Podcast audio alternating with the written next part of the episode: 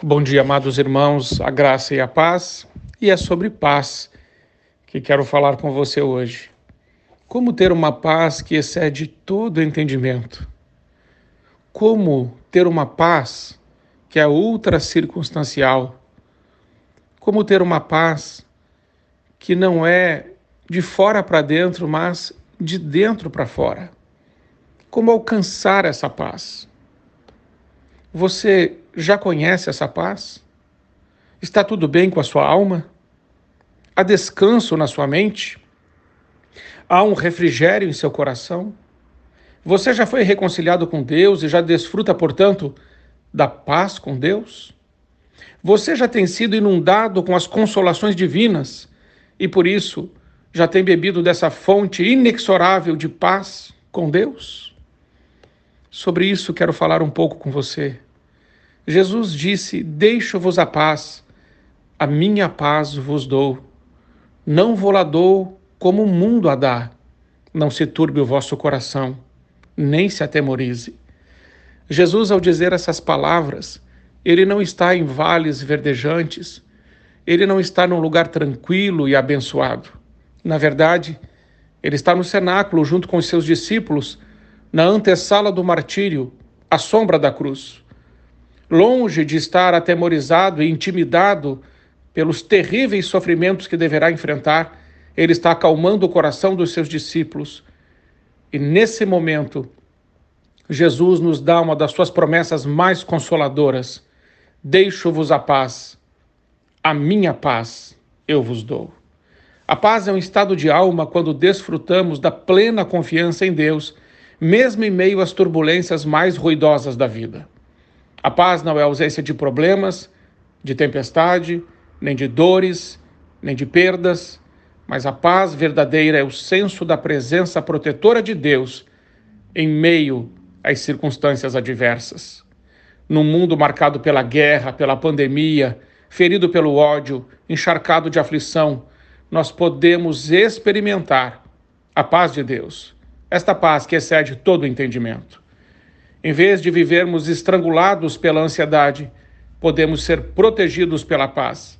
A paz de Deus, então, é a sentinela que guarda a nossa mente e o nosso coração, a nossa razão e os nossos sentimentos. Essa paz, a paz de Deus, ela é resultado de um relacionamento com Deus.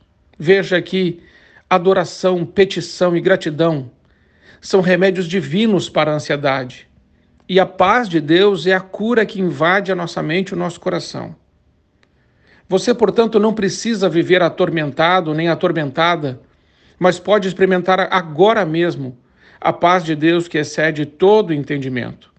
É dessa paz que Jesus está falando com os, seus, discípulos. E ele fala dessa paz na mesma noite que ele foi traído por Judas Iscariotes. Foi nessa mesma noite que ele enfrenta a sua mais terrível batalha, uma batalha sangrenta de suor no jardim do Getsemane. Nesta noite, Pedro covardemente o negaria, enquanto ele sofreria gusparadas, açoites e escárnio na mão do sinédrio judaico. Naquela noite ainda, os seus discípulos se dispersariam e Jesus seria sentenciado à morte pelo crime de blasfêmia. Mesmo assim, Jesus disse: A minha paz vos dou, não como o mundo a dá. Essa paz é completamente diferente da paz que o mundo dá. A paz que o mundo oferece não é paz, mas é uma trégua, e uma trégua que sacrifica a verdade, que esconde a justiça e que faz aliança com o pecado. A paz do mundo não é paz, mas a paz de Cristo é verdadeira. E ela nos coloca num relacionamento certo com Deus, com o próximo e com nós mesmos. Essa paz não é costurada nos bastidores da iniquidade, mas essa paz foi selada na cruz do Calvário. É a paz de Deus que nos coloca no caminho da santidade. É a paz de Deus que nos leva a amar o nosso próximo e até mesmo os nossos inimigos.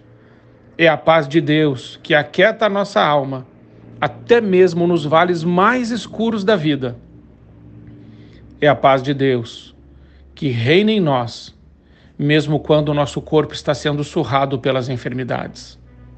Esta paz não nos abandona, nem mesmo quando cruzamos o vale da sombra e da morte.